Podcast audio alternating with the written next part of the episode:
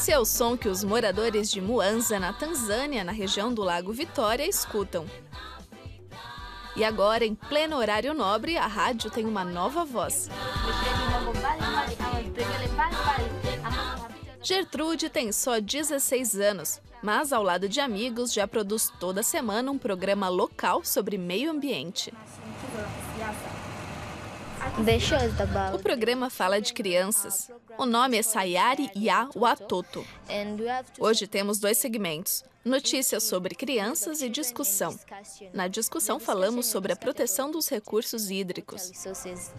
E as pessoas estão mesmo escutando. Em uma hora, a locutora recebe 70 mensagens. É um debate importante. Apesar de a região de Muanza ser conhecida por sua beleza, os desafios são muitos. O lago é poluído e está ficando sem peixes. Toda semana, Gertrude acha histórias e entrevista pessoas que lidam com problemas ambientais. Pelo perfil ativista, Gertrude já participou até de um evento das Nações Unidas.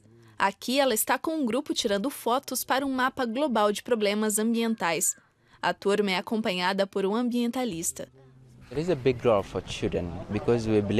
As crianças têm um papel importante. Acreditamos que os jovens podem fazer a diferença.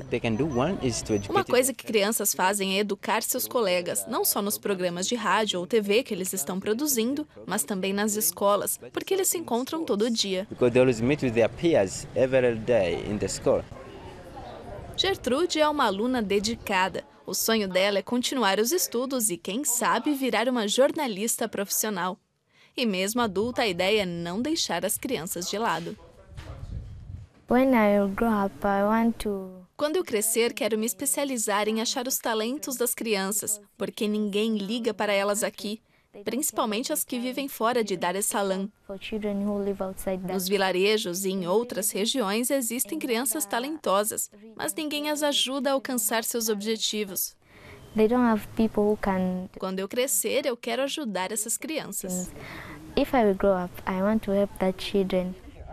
Não importa o quão pequenas e frágeis as crianças pareçam, Gertrude aposta nos jovens para salvar o planeta.